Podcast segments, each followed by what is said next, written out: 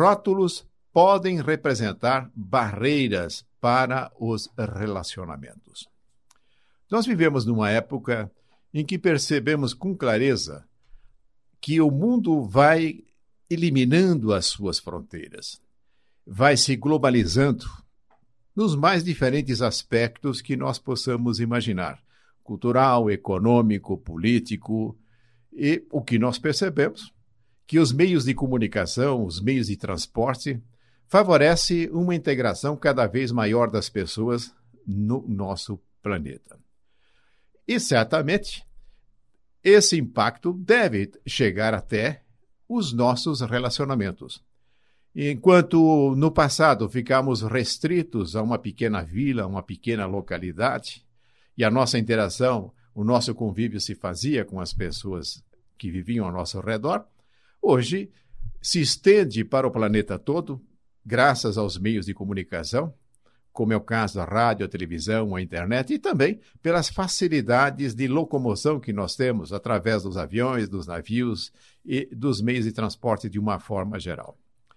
E com isso, é chegado o momento de nós procurarmos prestar atenção em coisas que limitam a universalização dos nossos relacionamentos. E a universalização dos nossos relacionamentos vai na direção do ensinamento de Jesus, que pede para nós amarmos o próximo sem qualquer distinção, sem qualquer fronteira, sem qualquer limitação. Porém, há uma série de procedimentos que nós ainda adotamos que constituem barreiras para que possamos ampliar o horizonte dos nossos relacionamentos. Uma coisa curiosa: se nós caminharmos pelos corredores de uma maternidade e olharmos nas portas dos quartos que abrigam as parturientes, nós vamos notar em muitas delas colocadas símbolos representando times de futebol. É uma coisa interessante nós observarmos isso, porque a criança já nasce com uma escolha definida pelo seu pai ou pela sua mãe. Ele vai torcer para este ou para aquele time. Isso pode parecer que não tenha nada a ver com aquilo que eu estou falando. Note o seguinte: na hora em que nós deliberamos que vamos ser torcedores de um time de futebol, eu estou usando aqui futebol por ser algo bastante familiar, que permite que nós usamos isso como exemplo para expor aquilo que eu pretendo fazer hoje. E quando nós adotamos uma preferência, que pode ser esta já, de certa forma, conduzida desde o berço, desde a maternidade, pelos pais. O que, que acontece com aqueles que torcem para clubes diferentes? Nós temos uma maior facilidade para relacionar com essas pessoas, ou isso já é uma fronteira, ainda que ela possa ser entendida como uma pequena fronteira. E essa fronteira pode ganhar maior dimensão quando não só estamos satisfeitos pela nossa opção para torcer pelo time A, quando começamos a criar dificuldade, ou então quando começamos a fazer proselitismo, no sentido de fazer com que os outros venham também a torcer pelo time que é da nossa preferência. Isso não significa que não possamos gostar de futebol. Porém, se não lidarmos convenientemente com a nossa preferência aí, nós podemos estar diante de uma dificuldade para poder expandir o nosso relacionamento no sentido de angariarmos uma quantidade cada vez maior de inimigos.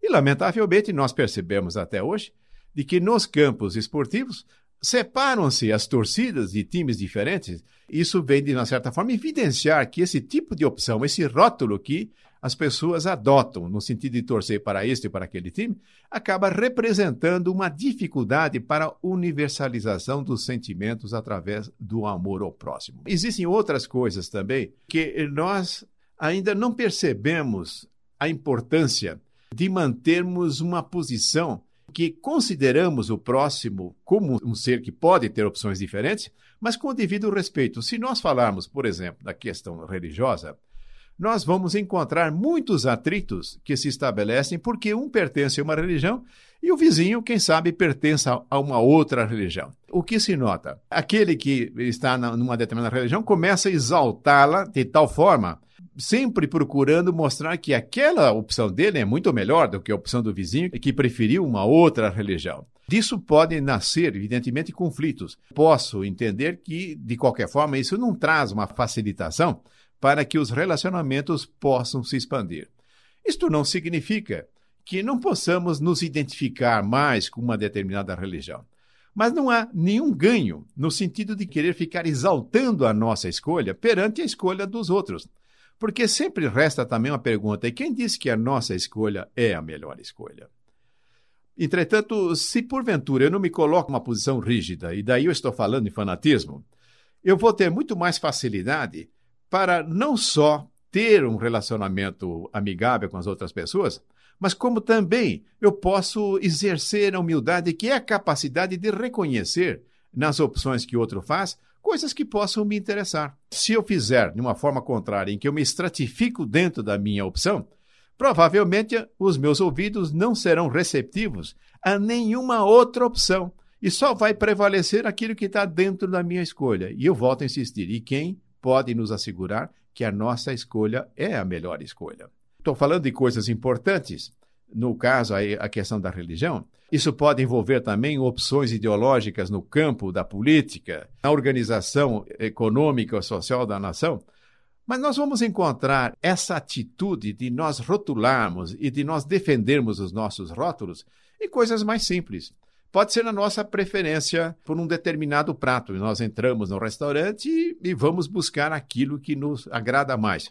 E aquele que está nos acompanhando nesse propósito poderá escolher outro. Mas aí nós podemos adotar uma postura no sentido de exaltar que a minha escolha é uma escolha adequada. Eu sei escolher a boa comida, a comida mais adequada quem sabe, diminuir a escolha do outro. E muitas vezes acontece isso, que não satisfeitos em nós apresentarmos a nossa escolha, queremos de alguma forma diminuir a escolha do outro. Isso acontece em relação ao carro que nós temos, em relação à roupa que nós vestimos, em relação, quem sabe, ao curso que nós fizemos, em relação à casa em que nós moramos, à cidade em que nós vivemos no nosso país há uma série de rótulos que nós acabamos adotando ao longo de nossa vida e ostentamos esse rótulo não com o propósito de estabelecer vínculos de harmonia, mas muito mais no sentido de evidenciar olha como eu sou esperto, olha como eu sei fazer escolhas fantásticas, dando implícito nessa atitude a diminuição da escolha que os outros possam fazer. E, portanto, é isso que eu estou examinando hoje. Até que ponto os rótulos podem representar barreiras para os nossos relacionamentos? Qual é a proposta básica que podemos considerar? Verificar até que ponto é vantajoso para que nós façamos escolhas definitivas, que nós nos identificamos com esta coisa, excluindo todas as demais. Eu tenho a impressão que não há nenhuma vantagem. Eu acredito que o melhor é nós olharmos tudo, observarmos tudo e ficarmos com aquilo que, naquele momento, pode representar um progresso, um desenvolvimento em nossa vida. Lembrando sempre que a habilidade fundamental que haveremos de desenvolver é a da convivência com as pessoas. E daí por quê? Falando em relacionamento. Porque não existe outra forma e nós fazemos com que as nossas experiências em cada vida que transcorremos aqui na Terra possam efetivamente representar um progresso importante. Isso nós vamos medir com a capacidade que nós temos de conviver com as pessoas, de aceitar as pessoas, de levar em consideração as opções das outras pessoas, sempre estarmos atentos naquilo que as pessoas, na sua forma de viver, oferecem, quando consideramos e quando possamos adotar, venha a enriquecer a nossa própria vida. Dessa maneira, eu tenho a impressão que é fundamental quebrarmos essas barreiras representadas por esses rótulos, gradativamente e na direção da única coisa que interessa para a universalização das criaturas que vivem nesse planeta, que é a universalização do amor ao próximo.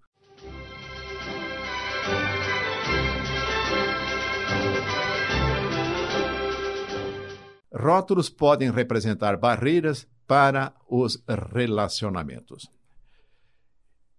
A recomendação é, façamos as nossas opções. Eu não quero dizer que nós possamos passar a nossa vida em branco sem fazermos opções, que pode começar até pelo time de futebol que eu coloquei como exemplo no início. Mas, entretanto, não há razão nenhuma venhamos a usar esta nossa opção como uma barreira. no relacionamento com as pessoas, porque sabemos que as outras pessoas fazem opções diferentes das nossas. Então, esta é a habilidade. Como é que nós vamos conviver com pessoas que fazem opções diferentes?